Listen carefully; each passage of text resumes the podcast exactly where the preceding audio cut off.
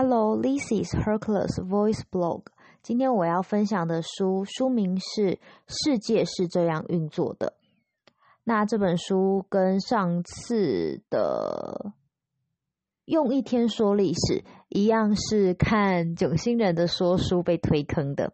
那这一本书呢，是一百五十位引领时代思潮的一流科学家与思想家。然后，对于在全球网络最具影响力的科学沙龙 Age，回答了一个他们每年度都会有的一个大灾问。那他这一本书的大灾问是二零一二年问的，呃，题目是你最喜爱的深刻、优雅或者美丽的解释是什么？其实我刚开始看这本书的时候，完全不懂他们的回答跟这个问题到底有什么关联。可是渐渐的，就是多看了几次以后。我渐渐觉得说，其实用各种呃不同的理解、不同的观点去看到的世界啊，果然都有不同的面貌。那就像我在其中一篇，呃，它的篇名是叫做波兹曼对热力学第二定律的说明。那像我这种文文组的学生。对这种东西是完全不能够理解的。那可是我觉得这一篇不晓得为什么他写的，就是让我非常的有兴趣。我也不晓得我有兴趣在哪里。那因为这篇其实还蛮长的，可能我就我今天就不念这一段。那我可是关于这一段，我写了一篇 blog，我觉得分享一下我之前写的 blog。D E N T R O P Y。化学及热力学中测量在动力学方面不能做功的能量总数，也就是当总体的低增加，其做功能力也下降。低的亮度正是能量退化的指标。低亦被用于计算一个系统中失序现象，也就是计算该系统混乱的程度。就是在读这个世界是这样运行认识的东西啦，然后发现这么科学的东西，意外的触发世界与个体的连接。文学的话呢，就是堆砌了很多文字来形容时间长河的覆水难收，形容一个环境的混乱与各种反指标，却无法准确的表达一个社会环境究竟失去到了何种程度。而科学则轻而易举的以低完美呈现了。一个是系统中失序现象，简单扼要的揭露了现实的丑陋。但有时候情绪是个很奇妙的状态，需要文学般的倾泻才能够平复浮动的情绪变化。但是我发现，当负面的情绪铺天盖地席卷而来的时候，这样清晰冷酷的脉络分明的科学知识啊，却让我突然跃升了一个高度。天地之大，所有的烦恼渺小如尘埃。站在宇宙之上，所有的秩序与失序，随着所有一连串的牵动而改变着，日复一日。无论晴雨，无论世事变迁的无常，都只是宇宙渺小的尘埃，如此冰冷却又如此温暖。在恒变的人事物之中，有个恒在的恒变。宇宙的大爆炸不是终点，只是运行到了这个时间节点，会再迎来崭新的恒变。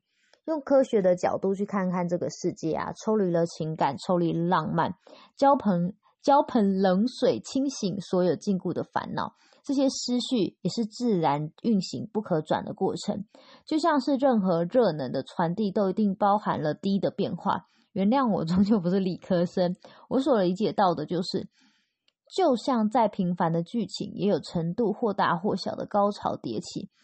变为了不变。不变的就是一直在变，偶尔会觉得人生也是很科学的，不停的在发现问题，找到答案，又在发现更多的问题。虽然我看不懂，但我莫名的喜欢这篇像是笔记的介绍，就是低与热力学的第二定律。我会在下面的说明贴上我这个网志的连接，那里面就有这个笔记的介绍的连接，因为我觉得这个笔记真的非常有趣，有兴趣的人可以点来看看。那世界是这样运行的，就是有讲到这个第二力学的优雅模样的篇章。我最喜欢他文章最末写的。开始时，我告诉你我最喜欢的解释是什么；结束时，我却是告诉你我最喜欢的味觉问题是什么。抱歉，我没按照指示，但所有的好的解释都是这样的，解释愈好，引发的问题愈多。人生好像就是这样，发现问题，解决问题。最厉害的不仅是发现问题的洞察力，还有拥有解决应变各种问题的能力与适性。最后有了成就的高低。那我觉得呢，就是用一个科学的角度，然后再搭配上我原本文学的理解，然后让我觉得说，嗯，世界好像又有另外一个面貌。那反而就是又让我觉得说，嗯，好像又更加的迷人了一点。那又所有的不可忍耐的东西，好像又可以忍耐了一点。然后呢，最近呢，社会上也有很多呃社会事件，或者是说各种不同群体的碰撞。那我本来以前都是很抱抱持一个想法，就觉得说。哎呀，人就是少缺少沟通嘛，只要多沟通、多理解，那大家都会达到呃同样的思考，或者说能够同样的去理解对方。可是后来我看到这一篇文，就是一样是世界是这样运作的，它里面有一篇写的叫做群体极化，我突然觉得他写的也是蛮不错的，虽然我还是不太能够理解他所要，就是他所立论的。角度是在哪边啦？可是我觉得说他写的这个观点，我有一点点认同。那因为这篇比较所以就来跟大家分享一下群体极化。四十五年前，一些社会心理学实验以故事性的问题来评估人的承担风险意愿。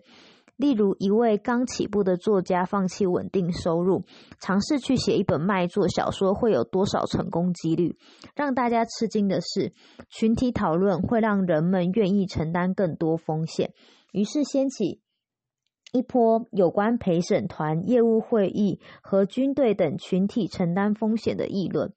但另一些故事性的问题却发现，群体协商增加了谨慎的程度。一位年轻已婚父亲带着两个孩子，应该要将他的积蓄压在热门股票上吗？在这类难解的问题中，群体讨论会愿意承担风险，或者是更加谨慎，因而衍生出更深层的优雅简洁原则。群体互动倾向于扩大人们。最初的倾向，这个群体极化现象被反复证实。在一项研究中，相对较有偏见和不带偏见的学生各成一组讨论，然后在他们的讨论前后，分别询问种族的困境的问题，例如财产权与族群混合居住权的冲突。与想法近似的同才讨论后，高偏见和低偏见组别的倾向差距有所增加。今日志趣相投的人盛行自我隔离。随着流动性的增加，保守社群吸引保守人士，激进社群吸引激进人士。政治记者比尔·蒂夏普和社会学家罗伯特·库辛观察到，选举中的滑坡郡及单一总统候选人得票数超过六十趴的郡，从一九七六年到二零零八年增进一倍。当邻里成为政治共鸣箱时，其结果就是加剧两极化。正如加州大学圣地亚哥分校的大卫·斯卡德与其同事的研究所论证的，他们集结博尔德市的自由派居民和科罗拉多全市的保守派居民。发现这些社群对于气候变化、平权行动和同性联盟的讨论，让博尔德市的人们更加酌情，而科罗拉多斯普林斯市的人更加右倾。恐怖主义是群体极化的扩大版。作为单独的个人行动，恐怖主义几乎从来没有突然爆发过。相反地，恐怖分子的冲劲往往起因于人们因悲伤而聚集起来。由于孤立在缓和影响之外，群体互动成为一个扩大器，社会扩大器。不管是爱好和平的人，或新纳粹分子、技术宅男，或者是哥德次文化密谋者，还是癌症缴存者，网络都增加了他们发现同伴并影响彼此的机会。当社群网络化，同类人圈子里的共同利益、态度和猜疑都放大了。因此，对杂乱的观察现象有一个优雅而在社会中显著的解释。简单来说，就是意见减掉隔离，加上对话，就等于两极分化。好，其实念完就是看了蛮多遍，然后念完以后，其实我还是不太能够呃完整的去理解它是怎么计算，或者说它这个定律是。在做怎样的解释啦？可能自我自己念完自己有解释的，可是我自己可能还是不能理解。那可是我觉得说，其实很多事情不是因为不能理解它就是错的，或者说不能理解就没有意义。有些时候，就像我小时候，妈妈都会常常放那种古典音乐啊，或者是说念床边故事给我听，然后。我觉得说小时候那种婴幼儿时期，当然一定都是听不懂嘛，只是喜欢妈妈念书的声音。可是我后来发现啊，长大有些时候会有一些很印象深刻的情节，或者是说，呃，印象深刻的一些观念，其实都是很有可能都是从那些还不能还未拥有理解力的时候所吸收进来的一些。画面、知识、声音，然后建构出了大部分的世界。那我觉得说，在自我改变啊，或者是说成长的时候啊，其实也需要有这个因，种下这个因，就是多多去看看这世界上不同的样子、不同的角度。然后可能你看一看，你可能也是一时之间没办法做完整的了解。可是就是在你一直不断的增进自己的知识啊，或者是看了更多的东西，了解了更多更。跟更多的人接触，了解了更多文化以后，其实慢慢的，就是会在不知不觉的时候，这个知识或者是说这个想法、这个观念、这个角度，都会在意想不到的时候对自己产生不同的影响。那我觉得世界是这样运作的。这本书，嗯，就是有很多各种不同的科学方法、思想方法，或者是是有。一点点少数，非常极少数，我看应该是一篇或者是两篇吧的文学方法，然后来讲就是世界是这样运作的。那因为这本书呢，也是呃，好像只要囧星人推荐的书我都看很慢，也是只有四百多页而已。可是到目前为止我都还没有看完，因为我都是同一篇，大家会看个两三次，然后呢边看啊边一直查资料，一直查资料，查资料，试图想要理解他讲了什么。可是呢，查资料通常。也是一个不归路，因为我查的资料我也看不懂。像刚才前面提到那个 D 什么热力学第二定律，就是他写很多算式，我就觉得嗯，他笔记写的很漂亮。可是看完以后，我只就很漂亮这个心得，没有其他的理解。那可是我觉得，嗯，自从听到了。这样子的角度以后，我发现其实我在看其他事情，我会更有包容力，因为更会觉得说，其实有些时候他说的那个方那个角度啊，可能只是我还没有足够的时间，或者是说足够的精力去理解他。可是我虽然不理解他，可是我也可以包容他的，不是包容，就是可以接受他的这样讲。就像之前法国，应该是我要没记错的话，应该是法国大革命的时候，不是有讲过一句话。就是自由的意义就在于说，我虽然不认同你的言论，是或者说我虽然不能理解你的言论，可是我是誓死守卫你发表言论的自由。那我想说，想这就是，呃，阅读了这么多书，然后认识了这么多人，然后了解了这么多角度，最大的意义就是开阔自己的心胸，然后认识更多人，认识更多不同样貌的世界。